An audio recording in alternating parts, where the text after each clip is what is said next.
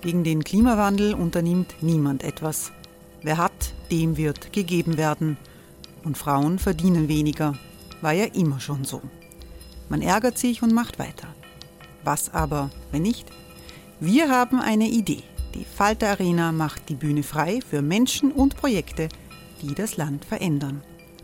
Mein Name ist Eva Konzett. Ich leite das Politikressort im Falter. Und am Sonntag, den 26. Mai, veranstalten wir im Wiener Stadtsaal die nächste Falter Arena. Mit dabei unter anderem der ehemalige Politiker und Neosänger Matthias Strolz, Theresa Imre von Markter, Sonja Jöchtel von Love Politics oder Kari Ochsner von Ochsner Wärmepumpen. Machen statt jammern. Wir schauen uns an, wie das funktionieren kann. Kommen auch Sie vorbei. Alle Informationen und Tickets finden Sie unter falter.at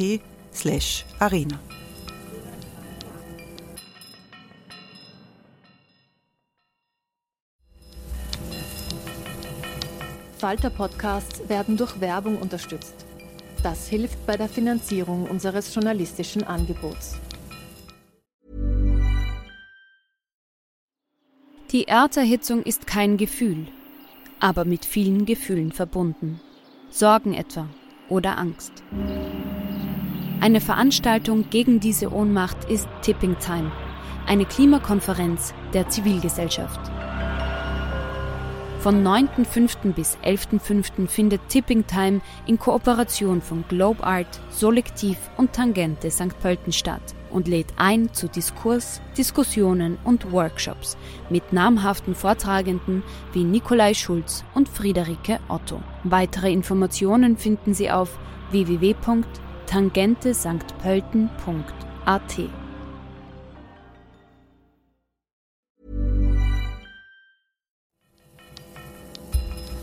Falter Radio, der Podcast mit Raimund Löw. Sehr herzlich willkommen, meine Damen und Herren, im Falter. Der Ausgang der amerikanischen Präsidentschaftswahlen steht auf des Messers Schneide. Um die Frage, welche Stimmen ausgezählt werden sollen, wie lang sie ausgezählt werden können, ist eine gefährliche politische Auseinandersetzung entbrannt. In Österreich sind wir dabei, den Schock der Terrornacht von Montag zu verarbeiten. Der islamistische Anschlag hat Alarm ausgelöst gelöst in der Europäischen Union und auch in den USA. Diese Sendung kommt aus der Redaktion der Wiener Wochenzeitung Falter, wo am Montagabend die Redaktionsmitglieder sich in einen sicheren Raum zurückziehen mussten, weil draußen vor den Fenstern geschossen wurde. Ich begrüße sehr herzlich online Mitchell Ash. Hallo. Guten Abend.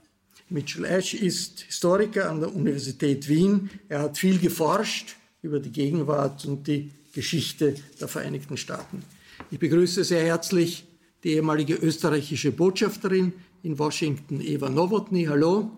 Hallo, guten Abend. Eva Nowotny ist Vorstandsmitglied äh, des Kreisgeforums, unter anderem in Wien, und ich freue mich über die regelmäßige Zusammenarbeit des Falter Talks mit dem Kreisgeforum. Ebenfalls online dabei ist Cassie Britton. Willkommen. Hallo. Cassie Britton ist Sängerin und DJ mit einer großen Audience auf beiden Seiten des Atlantiks und ebenfalls zugeschaltet ist Falter Mitbegründer und Herausgeber Armin Thurnherr. Hallo. Hallo sprechen wir zuerst über den Terrorangriff in Wien äh, in dieser Woche, der ja international einiges Aufsehen erregt hat. Relativ lang hat es keine Terroranschläge gegeben. In Österreich, Armin, jetzt kommt dieser Angriff in einer Zeit des Lockdowns, der großen Verunsicherung, der Pandemie. Wie stark hat dieses Zusammentreffen des Schocks über den Anschlag mit der allgemeinen Verunsicherung diese Wirkung dieses, diese, die, dieser Anschläge vertieft? Amen. Es war sicher ein ganz dramatischer Moment, weil er, weil er erstens es ein, fast ein warmer Sommerabend oder ein Spätsommerabend war, den viele Leute dazu benutzt haben, sich sozusagen das letzte Mal vor dem Lockdown äh, zu vergnügen und zu amüsieren und zu entspannen. Und, äh, und sich eigentlich vorzubereiten auf die kommenden Entbehrungen oder Schwierigkeiten. Und, und sicher an alles andere dachten, an nichts Böses dachten und dann passiert plötzlich äh, so ein Einbruch von, von Gewalt, äh, der sich ganz offensichtlich auch gerade gegen diese Freizeitszene und gegen dieses, gegen dieses entspannte urbane Gefühl gerichtet hat. Dazu noch an, dem, an, an, an einem zentralen Punkt des jüdischen Lebens in Wien, wo sozusagen vor 40 Jahren schon einmal ein Anschlag auf die Synagoge stattgefunden hat.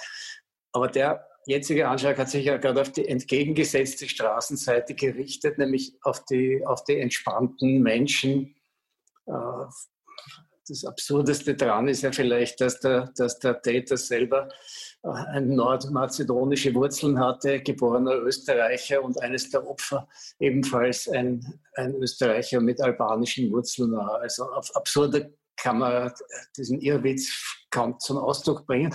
Und dann zweitens muss man dazu sagen, dass es natürlich in Österreich eine aktive dschihadistische Szene gibt und, und, und, äh, und jeder wusste, dass es ca. 300 Leute gibt, die sich auch sehr für die Teilnahme an, an den Aktivitäten des IS auch, auch direkt in Syrien interessiert haben. Und man, man weiß von, von problematischen Moscheen, man weiß von einer Szene, die offensichtlich nicht so eng beobachtet wird, wie sie beobachtet werden sollte.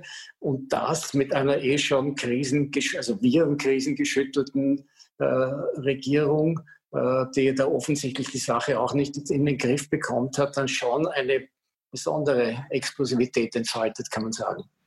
Ivan Novotny, es hat zuvor grausame Anschläge in Paris gegeben mit der Enthauptung des Lehrers Samuel Paty wegen äh, äh der Mohammed-Karikaturen im Unterricht. Dann hat es einen Angriff gegeben äh, gegen eine Kirche in Nizza. Wird in Europa dieser Terroranschlag in Wien als Teil einer möglichen größeren Terrorwelle in ganz Europa angesehen? Ja, ich glaube schon, dass das der Fall ist. Äh, es, ich habe auch gerade vorhin erfahren, dass am Montag, also nächste Woche, äh, Präsident Macron nach Wien kommen wird, äh, als eine Art nicht nur politischer Besuch, sondern auch als eine Art Solidaritätsgrundgebung, Bezeugung was eine sehr schöne Geste ist. Also ich glaube schon, dass man das in einen größeren Zusammenhang einordnen muss. Und im Vergleich zu den Terroranschlägen, mit denen wir es in den 80er Jahren zu tun hatten, hat das schon eine andere Qualität. Das war damals äh, der palästinensische Terror immer verbunden mit einer politischen Forderung, während jetzt äh, das äh, sozusagen Anschläge sind, sowohl in, in, in Frankreich als auch hier bei uns jetzt, die zentral auf das gesellschaftliche Leben, auf unsere äh, Werte, auf die Art, wie wir miteinander umgehen, gerichtet sind. Und das ist eine neue Qualität, äh, mit der wir erst zurande kommen müssen. Ich glaube auch, dass deshalb der Schock bei den Leuten, die das miterlebt haben, besonders hoch war, war, weil das eben so ein Angriff auf äh, ein Lebensgefühl und eine bestimmte Art wie wir miteinander leben, äh, gerichtet war. Cassie Britton, wie groß war der Widerhall dieser Anschläge in Wien in der internationalen Kulturwelt, in der Sie aktiv sind, mit der Sie vertraut sind? Also ich habe davon erfahren, weil mich eine DJ-Kollegin aus Berlin angeschrieben hat, wie es mir ginge ist alles okay bei dir? Und ich so, was, was ist denn passiert? Also wir wohnen ja jetzt in Niederösterreich, ist das ganz, also wir haben genau in der Nähe von der Falter-Redaktion eigentlich unsere Wohnung gehabt. Wir sind nach Niederösterreich gezogen. Ich habe gar nichts mitbekommen, weil ich halt so wenig wie möglich fernschauen möchte, um mich nicht noch wahnsinniger zu machen. Und, äh, und bin dann äh, also kontaktiert worden von allen äh, Kollegen, Freunden aus der Szene, aus sei es New York, Berlin. Also das ist, hat wahnsinnig die Runde gemacht und hat äh, auch alle natürlich mit den Wahlen jetzt dann äh, von gestern, heute wahnsinnig betroffen. Also das, das, es, es scheint uns alles jetzt wirklich alle anzugehen. Also was einem passiert, passiert allen. Burroughs Furniture is built for the way you live. From ensuring easy assembly and disassembly to honoring highly requested new colors for their award-winning seating, they always have their customers in mind. Their modular seating is made out of durable materials to last and grow with you. And with Burrow, you always get fast, free shipping. Get up to 60% off during Burrow's Memorial Day sale at burrow.com slash ACAST. That's burrow.com slash ACAST. burrow.com slash ACAST. Mitchell Ash, Amerika reagiert immer sehr aufmerksam äh, bei Terrorismus. Aus den USA haben sich sowohl Joe Biden als auch äh, Donald Trump mit Österreich solidarisiert. Ist das irgendwie konnte das wahrgenommen werden in Amerika, weil das ja Wahltag, unmittelbar vor dem Wahltag war, mit der großen Anspannung im Land aufgrund der Kontroversen um die Wahlen im Land selbst. Ja, man kann sagen, dass äh, das sehr wohl wahrgenommen wurde. Äh, die amerikanischen Medien haben ja fest, ein festes Gesetz, das vielleicht nicht nur für sie gilt. Äh, auf informelles Englisch formuliert habe ich gelernt schon als Zeitungsjunge, in vielen, in viel früheren Jahren heißt es, if it bleeds, it leads. Das heißt, wenn Blut fließt, kommt es als erstes. Und äh, da, davon weichen sie nicht ab, auch wenn die Wahlen so existenzielle Bedeutung für die USA haben, wurde über den, den in Wien trotzdem sehr prominent berichtet in den Fernsehnachrichten. Ich selber habe allerdings äh, davon erst durch einen Anruf der Schwester meiner Lebensgefährtin erfahren, die in Wien in der Innenstadt gewesen ist mit ihrem Freund. Sie wollten zu Porgy in gehen und wurden von der Polizei lauthals abgehalten und haben gar nicht gewusst, worum es geht zunächst einmal und wollten das von mir wissen. Das war ein sehr, also ein unheimliches, eine Art Split-Screen-Erlebnis, weil ich davon nichts wusste in dem Moment. Erst später taten sich diese verschiedenen Erfahrungsebenen, die internationale, äh, die lokale und meine eigene heimische, in ein, zu einer Einheit zusammen. Am Anfang war das eher nicht so. Armin Thurnherr, die Polizei hat ja extrem rasch reagiert. Nach neun Minuten ist, ist der Mann erschossen worden. Man kann sich gar nicht, möchte sich gar nicht vorstellen, was passiert wäre, äh, wenn der länger äh, äh, schießen hätte können. In Norwegen, der Rechtsradikale ist ja nach einem Attentat vor Jahren in der Innenstadt dann unbehelligt in ein sozialistisches Jugendlager gegangen und hat dort die Kinder abgeknallt. Das wurde verhindert. Da hat man den Eindruck gehabt, die Sicherheitsbehörden funktionieren doch gut. Neun Minuten, wahnsinnig rasch. Jetzt erfährt man, äh, der Mann wollte im Sommer in der Slowakei Waffen kaufen, Munition kaufen. Und diese Information ist von der Polizei, vom Innenministerium nicht an die Justiz weitergegeben worden. Also die äh, Behörden waren intern nicht kommunikationsfähig. Er wäre sicherlich verhaftet worden, wenn das bekannt geworden wäre. Was, was stimmt jetzt? Funktioniert? Ist das ein Zeichen, dass das Sicherheitssystem in Österreich doch besser funktioniert, weil so schnell reagiert? Oder zeigt das auch, in welchem Ausmaß zeigt das auch dysfunktionale äh, Elemente auf? Also ich glaube, wir haben es mit mehreren funktionierenden und nicht funktionierenden Elementen zu tun.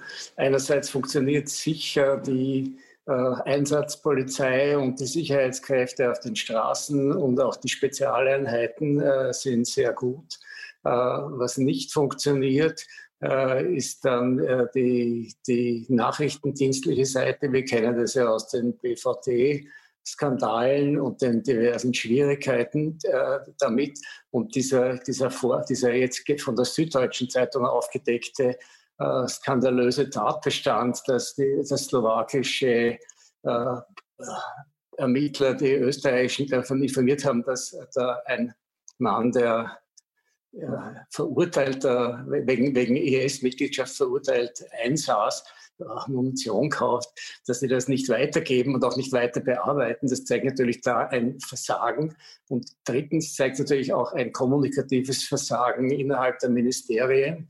Und viertens, äh, ich habe sehr geschätzt, wie sich äh, unsere Spitzenpolitiker nach dem Anschlag verhalten haben, besonnen, nicht äh, auseinander dividierend äh, und, und sehr zurückhaltend. Aber dennoch konnte sich dann der Kanzler nicht zurückhalten, der Justizministerin in Folge äh, sozusagen ein Versagen des Justizministeriums umzuhängen, weil dieser Mann äh, nach zwei Drittel der Haftstrafe routinemäßig entlassen wurde. Also er hat da sozusagen auch ein, ein, dieses parteipolitische äh, Spiel begonnen, das man auch aus dem Ibiza-Ausschuss kennt. Und das fand ich eine sehr, sehr unnötigen Beigeschmack schon damals. Und der hat sich jetzt herausgestellt als Boomerang, weil jetzt zeigt sich ja, dass das Innenministerium selbst äh, das Hauptversagen hat, weil es eben niemanden darüber informierte. Und es wird ja auch dazu einen Untersuchungsausschuss geben. Und, und das sind Dinge, die also in anderen Ländern wahrscheinlich zurücktreten, verantwortliche Politiker führen würden. Äh, man kann sagen, die Verantwortlichen sind nicht mehr im Amt, aber auch sowas einfach schön zu reden oder nicht zu behandeln, ist auch schon sehr problematisch. Ivan Novotny, wenn man in andere europäische Staaten blickt, die in solchen Situationen waren, wie groß ist dann die Gefahr, dass die Innenpolitik überhand nimmt und man wirklich jeder, jeder versucht, innenpolitisch irgendetwas auszuschlachten, anstatt sachlich äh, daran heranzugehen, was schlecht funktioniert hat, was man verbessern könnte. Wie groß ist dieses Risiko, diese Gefahr? Also ich glaube, nach der Erfahrung der letzten Zeit würde ich meinen, dass diese Gefahr nicht allzu groß ist. Wir, natürlich ist die Versuchung immer da, solche Vorfälle auch innenpolitisch zu thematisieren und, und, und äh, auszuschlachten. Auf der anderen Seite ist, glaube ich, jetzt doch ein allgemeines Bewusstsein schon auch auf der politischen Ebene, dass es sich hier um ein großes äh, Problem handelt, das viele Staaten berührt und mit dem wir alle gemeinsam umgehen müssen. Also gegenseitige Schuldzuweisungen äh, etc. sind da nicht angebracht. Und man sieht ja auch jetzt schon in den ersten Nachforschungen zu unserem Vorfall, wie das schon in ein europäisches Netz hineingeht, nicht? Also wir haben schon, wir führen die Untersuchungen schon in der Schweiz, wir führen sie auch zum Teil schon in Deutschland. Das heißt, da gibt es also schon Querverbindungen, die äh, aufgeklärt werden müssen und da ist kein Raum für politisches Kleingeldmünzen. Armin Thurner, noch eine Frage zu den Medien äh, in diesen Tagen. Es gibt eine Kontroverse um die Veröffentlichung von Videos äh, in den Stunden des Anschlags vom TV-Sender Ö24 und äh, Kronen, das, die Online, das Online-Medium der Kronenzeitung, wo mm, Videos veröffentlicht wurden, obwohl die Polizei gebeten hat, das nicht zu tun, von unmittelbar dem Anschlag von, von Opfern. Jetzt äh, rechtfertigt sich der Herr Fellner, der, der Chef von Ö24, sagt, er hat das vom israelischen Fernsehen diese Erschießungsszenen erhalten. Die Gesichter wurden verpixelt und da habe man ja nichts Verbotenes getan. Er hat sich gleichzeitig auch entschuldigt. Was ist na, in der Situation äh, die Richtschnur, um Pressefreiheit auf der einen Seite sich nicht einschränken las äh, zu lassen von, von, von, den Interessen der Polizei, aber gleichzeitig auch äh, Rücksicht zu nehmen auf die kritische Situation vor Ort? In solchen Fällen hat man schon äh, auf die Rettung von Menschenleben Rücksicht zu nehmen äh, und hat seine Geschäftsinteressen hintanzustellen. Nichts anderes war es, da braucht man nichts beschönigen. Äh, es ist ja nicht eine Situation, wo jetzt quasi in einem revolutionären Aufstand ein Diktator versucht, die Polizei zu instrumentalisieren und damit Medien stumm zu machen, sondern es war ganz einfach das Interesse der Sicherheitskräfte, äh, erstens die Ermittlungen nicht zu behindern und damit zweitens möglichst viele Leute zu schützen und, und, und Leben zu retten. Man wusste ja nicht, ob es mehrere Täter sind, ob es einer ist. Es war ja eine, eine vollkommen undurchsichtige und zum, am Anfang ja auch panische Situation.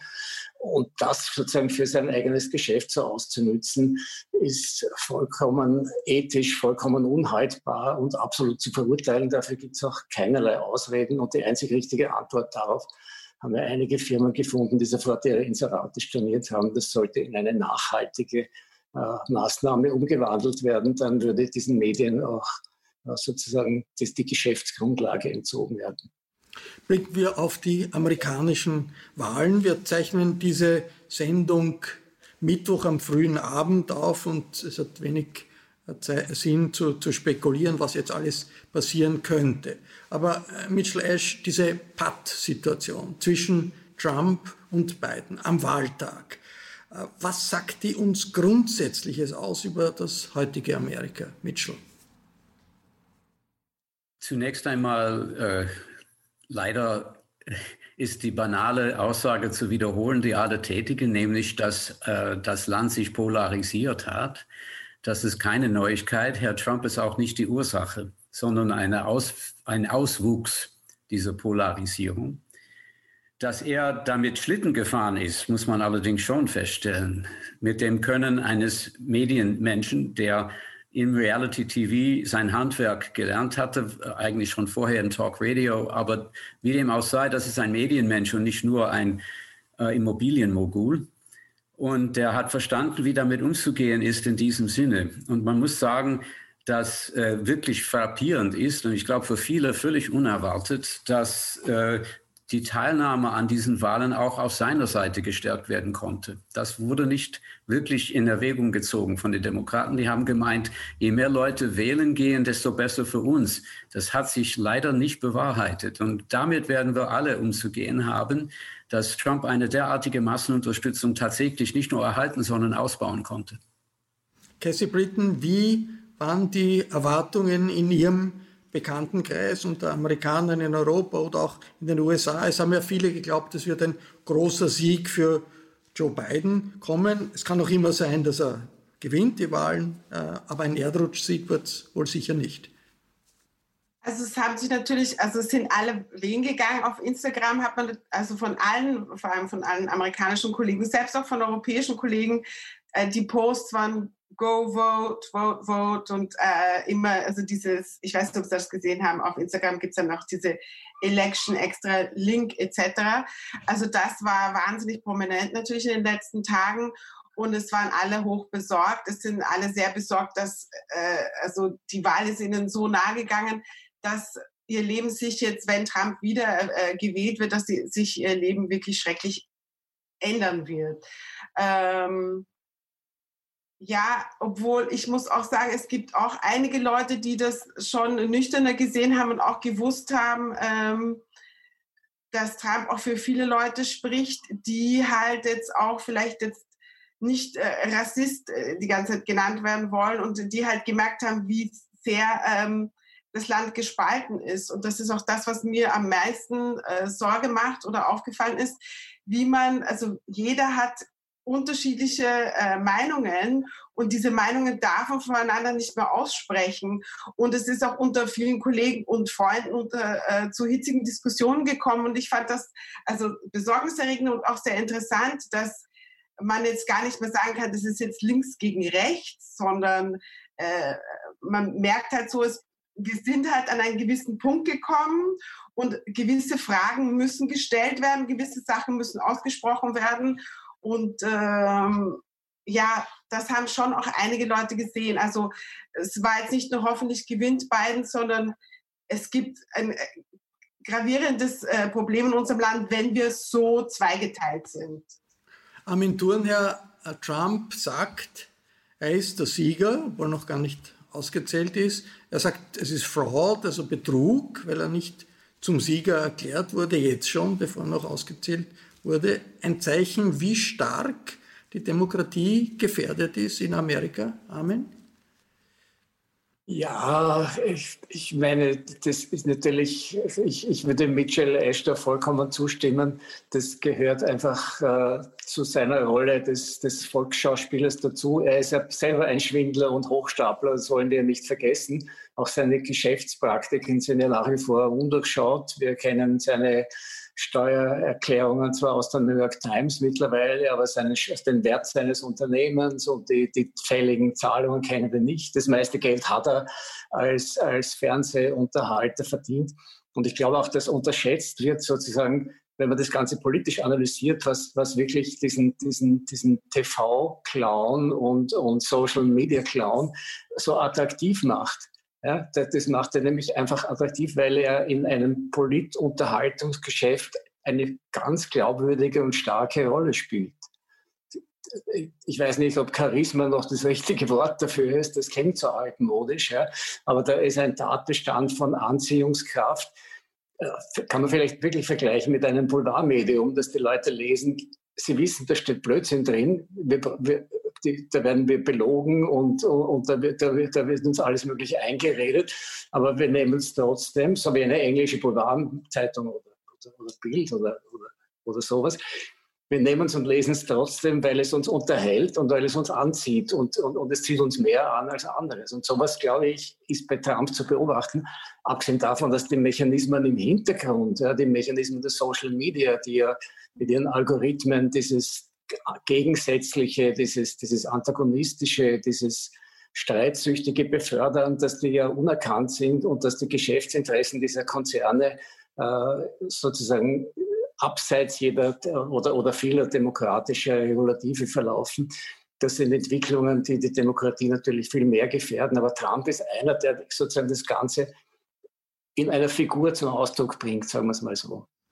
Mitchell Ash, Trump hat begonnen als Medienphänomen, äh, in die, in die Politik ist als Medienphänomen in die Politik eingestiegen, aber es steht doch jetzt für ähm, autoritäre, nationalistische, demagogische Politik, die es in dem Ausmaß in Amerika nicht gegeben hat, wenn ich mich nicht irre. 40 Prozent der Wähler, die hinter ihm stehen, was diese Wahlen gezeigt haben. Wie groß geht die Destabilisierung der Demokratie, die sich daraus ergibt? Wie weit geht die mit Schlash?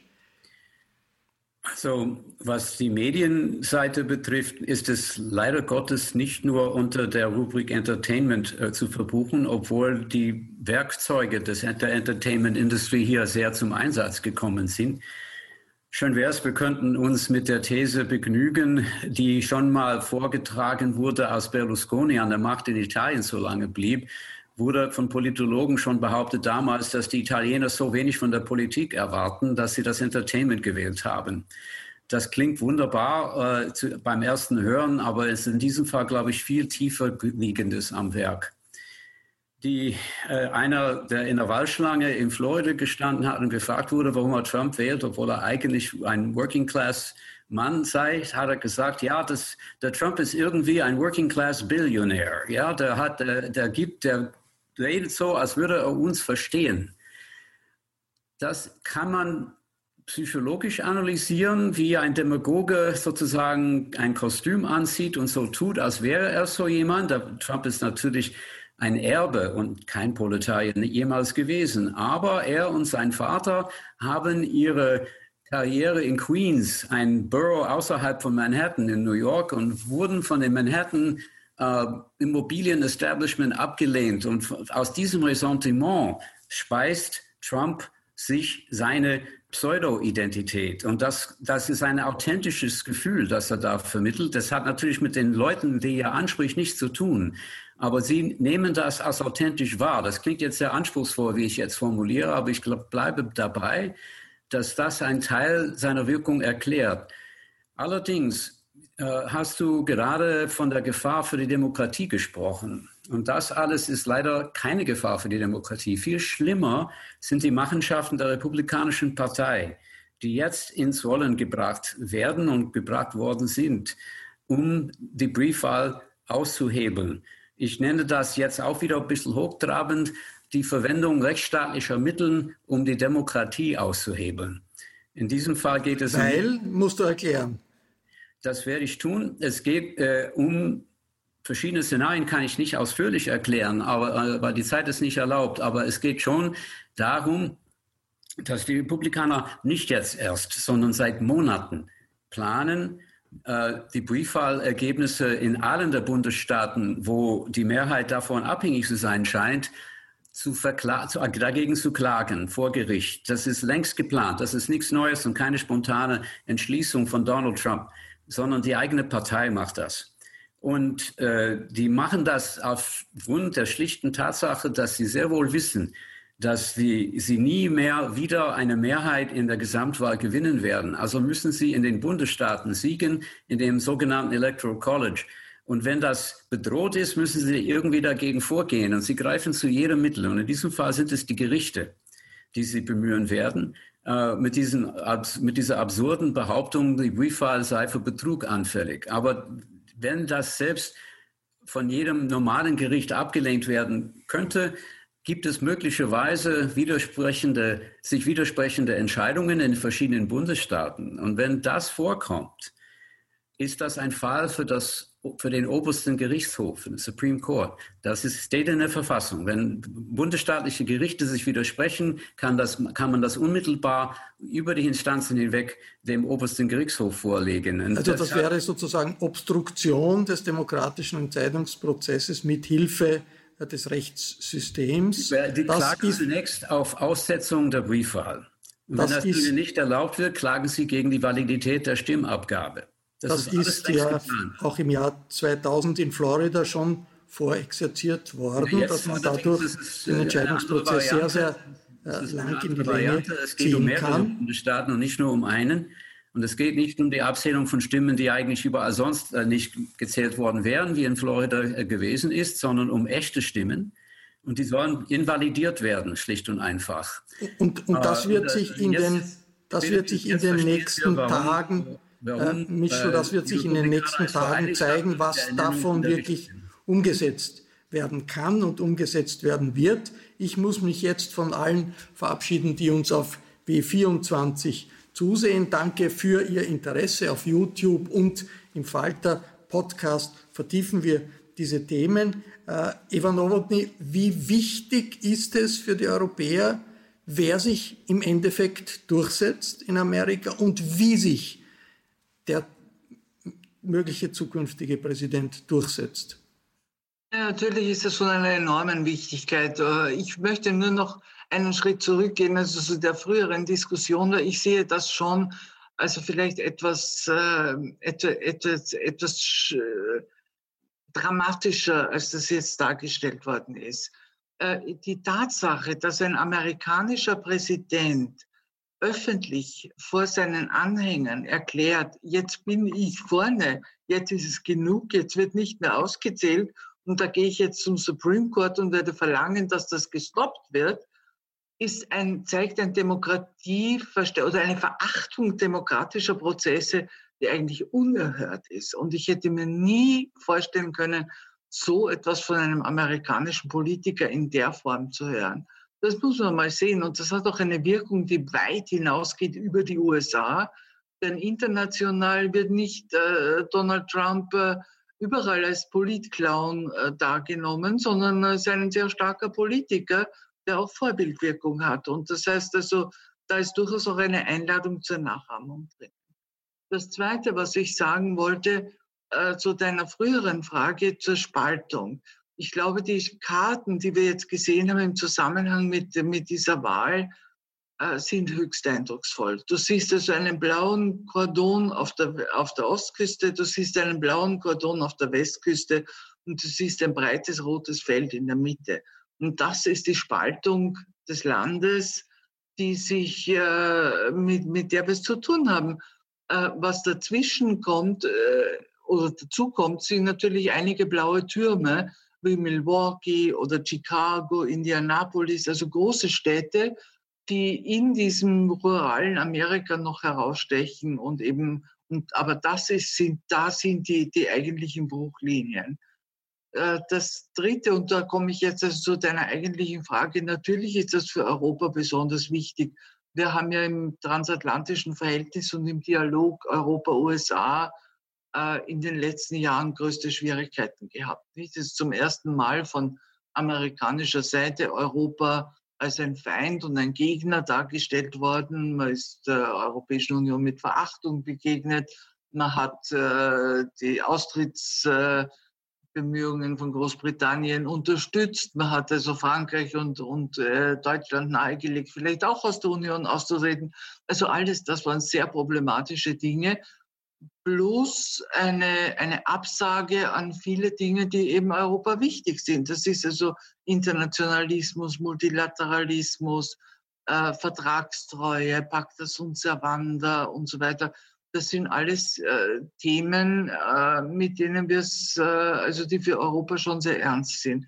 Die Tatsache, dass äh, Biden eigentlich nicht sehr prominent im Wahlkampf, aber doch also in seinen Stellungnahmen und auch in seinen Papieren er gesagt, er wird also wieder den internationalen Organisationen beitreten. Er wird äh, Verträge wieder, wieder reaktivieren, aus denen Trump ausgetreten ist. Hat also für Europa schon eine gewisse Signalwirkung. Und es ist natürlich daher auch verständlich, dass man mit einem, wie soll ich sagen, sehr wachen Auge im Moment auf diese letzten Stunden der, der Wahlauseinandersetzung schaut. Die sind ja auch äh, mit großer Spannung verbunden. Äh, in äh, Washington, in New York, in anderen amerikanischen Städten haben wir gesehen, dass Geschäftsleute ihre Vitrinen verbarrikadieren, weil man Angst hat, dass es vielleicht zu Zusammenstößen kommen könnte, wenn sich diese Polarisierung über Tage über Tage zieht und immer heftiger wird. Cassie Britton unter ihren Freundinnen und Freunden in Amerika, ist da Angst, dass es da zu einer wirklichen Destabilisierung kommen könnte? Das sind ja alles Szenarien, die man sich vielleicht in einem autoritären Drittweltland vorstellen kann, aber in Amerika bisher unvorstellbar waren.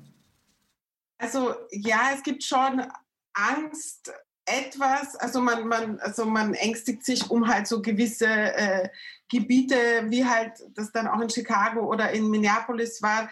Es, es geschieht entweder dort, wo die ganzen, also in diesen Haupteinkaufsstraßen oder so, wo dann eigentlich eh niemand wohnt, oder es geschieht da in den, in den Gebieten, wo halt dann die, die Minorities wohnen und äh, für die ist es halt dann immer, äh, geht es halt dann am, am schlechtesten aus. Also es ist die, die halt schon das, das Schwere losgezogen haben, sind dann am meisten davon betroffen. Also das, das ist eher, äh, was ich mir denke, was äh, die Leute mehr sorgt.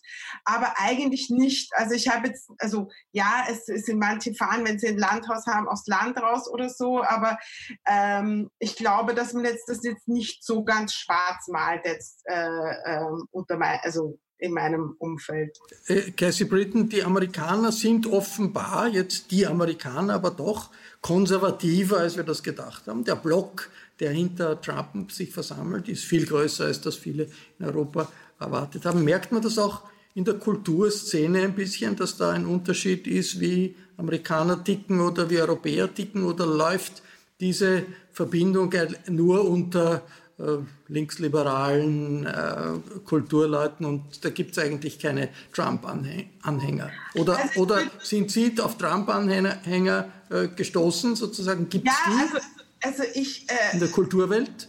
Es gibt schon, also es gibt gewisse Sachen, die ich sagen würde, die, ähm, die ich mit vielen Leuten angesprochen habe, äh, die, wo ich verstehe, also wo wir gesagt haben, zum Beispiel Abtreibung und so weiter, also das sind so Dinge, die, wenn man bis zum neunten Monat abtreiben darf, als, äh, das sind so Sachen, die sind äh, äh, heikel. Also ich verstehe schon, warum man ein Abtreibungsgegner dann wird in dem äh, Fall. Also ich, da kann ich jetzt auch nicht sagen, ich finde das jetzt äh, ganz in Ordnung. Also es gibt jetzt gewisse Felder und Dinge, wo, wo die Leute sich dann darüber streiten, was ist richtig, was ist äh, schlecht, was ist gut. Und ich muss sagen, es ist eigentlich gerade in dem, in, dem, in dem Umfeld, in dem ich mich bewege, also konservativ, die Amerikaner haben eine ganz andere Haltung generell. Also ich würde sagen, es ist alles dort auf eine Art und Weise sehr locker und sehr freundlich, aber auch konservativer, weil man irgendwie höflicher auch ist oder weil es ein besseres Benehmen einander gegenüber gibt generell in den USA und mehr Respekt, würde ich sagen, als in Europa, wo man doch etwas unfreundlicher generell ist. Und ähm, insofern finde ich, die USA war für mich schon immer konservativer, aber das ist nicht unbedingt jetzt schlechter. Ähm, obwohl natürlich das Umfeld gerade, also die New Yorker Clubszene und so, die ich kenne, das ist natürlich eine wahnsinnig liberale Szene und für die, die wird das wahnsinnig hart treffen und das kann ich äh, wahnsinnig nachvollziehen. Obwohl es natürlich auch unter den Republikanern gibt es auch LGBT, äh,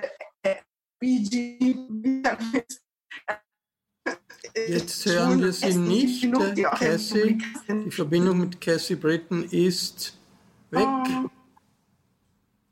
Ist wieder da? Ah, ja, ja, jetzt schauen wir mal. Jetzt sind jetzt. Okay, jetzt jetzt. Äh, jetzt sind, wir, sind Sie wieder da. Internetverbindung ist so schlecht in den letzten Tagen. Also es, ähm, es gibt halt natürlich große Sorge, weil man sich halt denkt, ähm, die Republikanische Partei kann uns überhaupt nicht das äh, geben, was halt die Demokratische Partei gibt, obwohl ich, äh, es ist halt wie, wie man auch gesagt hat, also es kommt darauf an, wo man hinfährt. Also es gibt sicherlich genug, äh, in Miami oder so gibt es auf Partys auch sicherlich genug Trump Wähler. Und ich würde jetzt aber jetzt nicht sagen, dass das, dass das jetzt äh, ein, ein wahnsinniger Unterschied ist im Verhalten. Also oder eben, wo man sich jetzt nicht wohlfühlen würde oder also die, die, die Schwester von meinem äh, besten schwulen Freund, die ist auch Trump-Wählerin und äh, ist jetzt äh, eine aber es scheint, doch, es scheint doch so zu sein, dass die Familien, in denen man äh, ruhig am äh, Festtagstisch über Politik diskutieren kann in den USA, dass die eher weniger werden, weil man redet lieber nicht über Politik, weil sonst zerstreitet man sich, äh, so, also, weil, weil, weil, die Situation so polarisiert ist. Kommen wir zurück auf äh, die Auswirkungen äh, der amerikanischen Entwicklungen in Europa. Armin Thurnherr, es hat ja äh, einige Politiker gegeben in Europa, die sich offen für Trump ausgesprochen haben. Der ungarische Regierungschef Orban, ich glaube, der slowenische Regierungschef Janis Jansa hat ihm auch sogar schon gratuliert zum Wahlsieg, den es noch gar nicht gibt. Äh, wie sehr wird der Ausgang der Entwicklung in Amerika politische Trends in Europa beeinflussen? Wenn ich vielleicht eingangs noch äh, ein bisschen ergänzen darf, was ich vorher gesagt habe, wenn ich sozusagen Trump als Politclown da dargestellt habe, dann wollte ich ihn nicht verharmlosen, sondern nur erklären, warum, warum er so eine große Wirkung entfalten kann. Natürlich ist es extrem dramatisch, wenn der, wenn der Führer des, äh, der, der größten Demokratie der Welt, die man immer als die Schützerin und Hüterin demokratischer Prinzipien angesehen hat, wenn der plötzlich zu einer Art bizarren Autokraten nach Muster von König Übü wird, der mit seinen mit seinen äh, mit dem Richelieu äh, McConnell äh, als Partner, der das Ganze sozusagen juristisch vorbereitet, äh, die Demokratie tatsächlich unterminiert. Das ist eine, eine Sache, die natürlich auch für, für wichtige Partner, als die sich Europa immer betrachtet hat und als die sich Europa auch immer auf den militärischen Schutz der USA verlassen hat, wollen wir auch nicht vergessen, dann muss das natürlich äh, ganz extreme Wirkungen haben. Es ist ja eh schon vorher erwähnt worden, wie Trump versucht hat, die EU zu spalten und zu schwächen und wie es ihm auch teilweise gelungen ist, teilweise auch mit denselben äh, desinformativen äh, politischen medialen Methoden, mit denen es ihm gelungen ist, überhaupt gewählt zu werden. Wenn wir den Brexit denken und die Rolle, die da gewisse Social Media Agenturen gespielt haben. Äh, wenn man daran denkt, wie äh, hinter eben Jane, Figuren wie Janis Janša oder, oder, oder Viktor Orban steht, wie manche Polen sich ja als, äh, als praktisch amerikanischen Bundesstaat genauso betrachten oder fast lieber betrachten würde als als Mitglied der Europäischen Union, dann, äh, dann sieht man schon, dass da einiges an, an, an, an Wirkmacht da ist, die für die Europäische Union ganz und gar nicht ungefährlich ist. Mit Schleisch, äh, es kann ja äh, durchaus noch sein, dass äh, Joe Biden der nächste Präsident der Vereinigten Staaten wird. Das Land ist nicht äh, ist ein Land, das nicht nur gespalten ist, sondern wo es auch die 40 Prozent Hardliner gibt, die Trump äh, gewählt haben, Trump unterstützen, vielleicht auch für ihn auf die Straße gehen werden. Was bedeutet das für die Stellung Amerikas in der Welt und auch das Verhältnis zu Europa? Wenn jetzt Joe Biden, wie er durchaus möglich ist, Präsident wird, wird dann die Beziehung zwischen Amerika und Europa so werden, wie man sich das geträumt, wie sich das viele Politiker träumen, es ist alles gut und äh, Trump war nur eine Episode und äh, die transatlantischen Beziehungen sind jetzt so wie vorher oder ist da nicht doch etwas zerbrochen mit Schleisch? Ich wollte auch kurz äh, darauf hinweisen, dass der Plan der Republikaner, den ich äh, vorhin nur andeuten konnte, schon seit langem besteht und die, die absurde Deklaration Trumps von heute, dass er der Sieger dieser Wahl ist, ist Teil dieses Planes. Also man kann, es ist empörend, was er macht, aber Empörung reicht nicht aus. Man muss wirklich verstehen, was hier los ist. Was los ist, ist ein lang ausgeheckter Plan der Republikaner, den, die Demokratie rechtsstaatlichen Mitteln auszuhebeln viel weniger drastisch will ich das nicht ausdrücken. Das hat natürlich Implikationen äh, für die Einstellung Europas zu den USA. Wenn es herausstellt, dass die Republikaner so weit äh, zu gehen bereit sind und dass selbst dann, wenn Biden tatsächlich die Wahlen gewinnt nach normalen Maßstäben, es wochenlange Gerichtsauseinandersetzungen bedarfen, bedürfen wird, bis das endlich feststeht. Und dass es sogar möglich ist, dass die Republikaner weitergehen aus den Supreme Court, sondern dass sie versuchen, äh, die Auszählung im Electoral College am 14. Dezember so weit zu bringen, dass es zu einem Patt kommt und zu keiner Mehrheit. Und wenn sie das schaffen, landet alles im Repräsentantenhaus.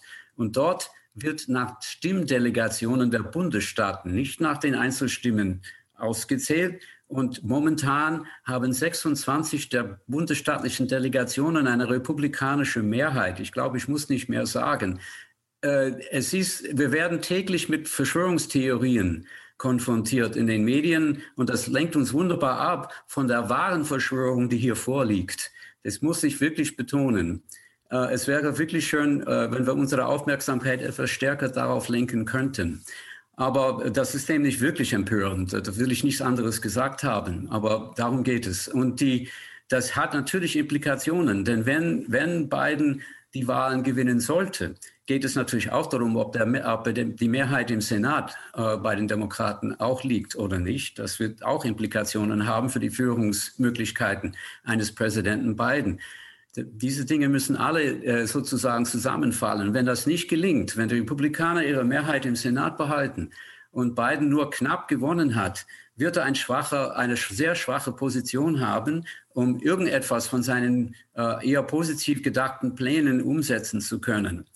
Äh, das bedeutet, dass äh, Joe Biden, selbst dann, wenn er wirklich äh, gewinnen sollte und im Senat die Mehrheit äh, gewinnen sollte, mit vielleicht einer oder zwei Sitzen, die erste Amtszeit mit Reparaturarbeiten verbringen wird müssen. Äh, diese Kit-Arbeit, von der er schon gesprochen hat, er hat von Heilung gesprochen, das ist sehr hoch gegriffen. Ähm, bis das irgendwie weitergegangen ist und vor allem auch äh, die Schaden, die Trump im, innerhalb der Regierung der USA angerichtet hat, wieder gut zu machen. Äh, das wird sehr lange dauern. Und es ist mir wirklich noch nicht klar, ob eine funktionierende Regierung der USA in dem einen oder dem anderen Fall in den ersten Monaten überhaupt vorliegen wird. Äh, äh, Eva Nowotny, die Weltpolitik nach diesem schwierigen, chaotischen, möglicherweise destruktiven äh, Wahlprozess des Jahres 2020 wird anders ausschauen als vorher? Was sind die Haupttendenzen, die sich aus diesem Chaos in Amerika, aus dieser Situation, vielleicht auch dieser Verschwörung, die hier Mitchell Ash äh, beschreibt, der Republikaner, den Volkswillen auszusetzen, ergeben? Wie verändert sich die Weltpolitik dadurch? Ja, ich glaube, da müssen wir wahrscheinlich in erster Linie mal bedenken, äh, dass selbst wenn es gelingen sollte, dass Biden also Präsident USA wird, die andere Hälfte des Landes ja nicht weggeht. Das heißt, die Leute, die Trump unterstützt haben, die jetzt äh, Einfluss äh, ausgeübt haben und so weiter, gehen nicht weg. Und die äh, Prinzipien, die in Frage gestellt worden sind, kommen ja nicht äh, nur, sondern das entspricht ja auch einem Teil der Bevölkerung, nicht? Also dem, dem Rechnung getragen werden muss. Das Zweite ist, dass die Amerikaner, und das hat ja schon etwas früher begonnen, sich mehr zurückgezogen haben aus ihrer Rolle sozusagen des wohlwollenden Hegemon. Ja? Sie als ver verantwortlich für ein internationales Regime, für eine, eine globale Ordnung, die sie ja selber mit aufgebaut haben und die sie mit Unterstützung der Europäer die letzten Jahrzehnte ja auch sehr erfolgreich irgendwie etabliert haben.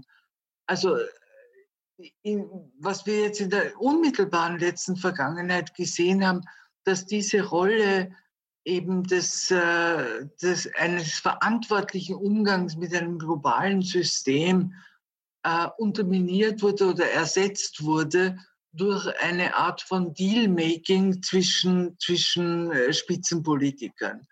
Also das, was äh, Trump betrieben hat, war ja nicht mehr sozusagen Diplomatie und, und Außenpolitik, wie man es gewöhnt war, sondern das waren äh, Deals zwischen, zwischen führenden Politikern wo er versucht hat, also etwas zu beweisen. Das heißt, die internationale äh, Politik wird sich natürlich ändern in dem Zusammenspiel zwischen China, Russland, Europa, Europa Europäische Union, USA, äh, müssen also Weichen auch neu gestellt werden. Das ist Groß, Großmachtpolitik im, wird, wird mehr im Vordergrund stehen. Großmachtpolitik zwischen äh, egoistischen äh, Großmächten, die sind immer äh, egoistisch, aber die waren bisher in einem gemeinsamen Rahmen, haben sie agiert, der zerstört wird, der verloren äh, geht. Das war ein Falter-Talk über Amerika im Jahr 2020, die weltpolitischen Konsequenzen äh, dieses äh, schwierigen Wahlprozesses. Und wir haben auch über den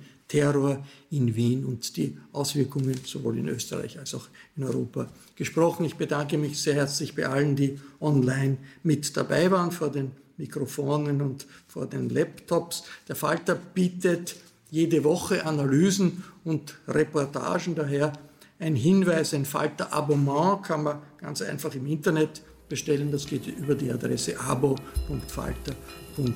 abo.falter.at. Diskussionen mit viel Hintergrund gibt es auch regelmäßig im Kreisky-Forum, mit dem der Falter Talk zusammenarbeitet.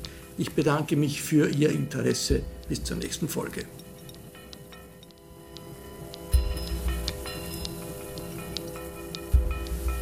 Sie hörten das Falterradio, den Podcast mit Raimund Löw.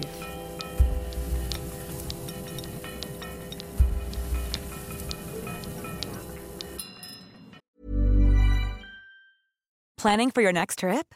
Elevate your travel style with Quince. Quince has all the jet setting essentials you'll want for your next getaway, like European linen, premium luggage options, buttery soft Italian leather bags, and so much more. And is all priced at 50 to 80% less than similar brands. Plus, Quince only works with factories that use safe and ethical manufacturing practices. Pack your bags with high-quality essentials you'll be wearing for vacations to come with Quince. Go to quince.com slash pack for free shipping and 365-day returns. When you make decisions for your company, you look for the no-brainers. And if you have a lot of mailing to do, stamps.com is the ultimate no-brainer. It streamlines your processes to make your business more efficient, which makes you less busy. Mail checks, invoices, legal documents, and everything you need to keep your business running with Stamps.com. Seamlessly connect with every major marketplace and shopping cart. Schedule package pickups and see your cheapest and fastest shipping options from different carriers. With rates up to 89% off USPS and UPS rates. And with the Stamps.com mobile app, you can take care of mailing and shipping wherever you are. Make the same no-brainer decision as over 1 million other businesses with stamps.com. Sign up with code program for a 4-week trial plus free postage and a free digital scale. No long-term commitments or contracts. That's stamps.com. Code program.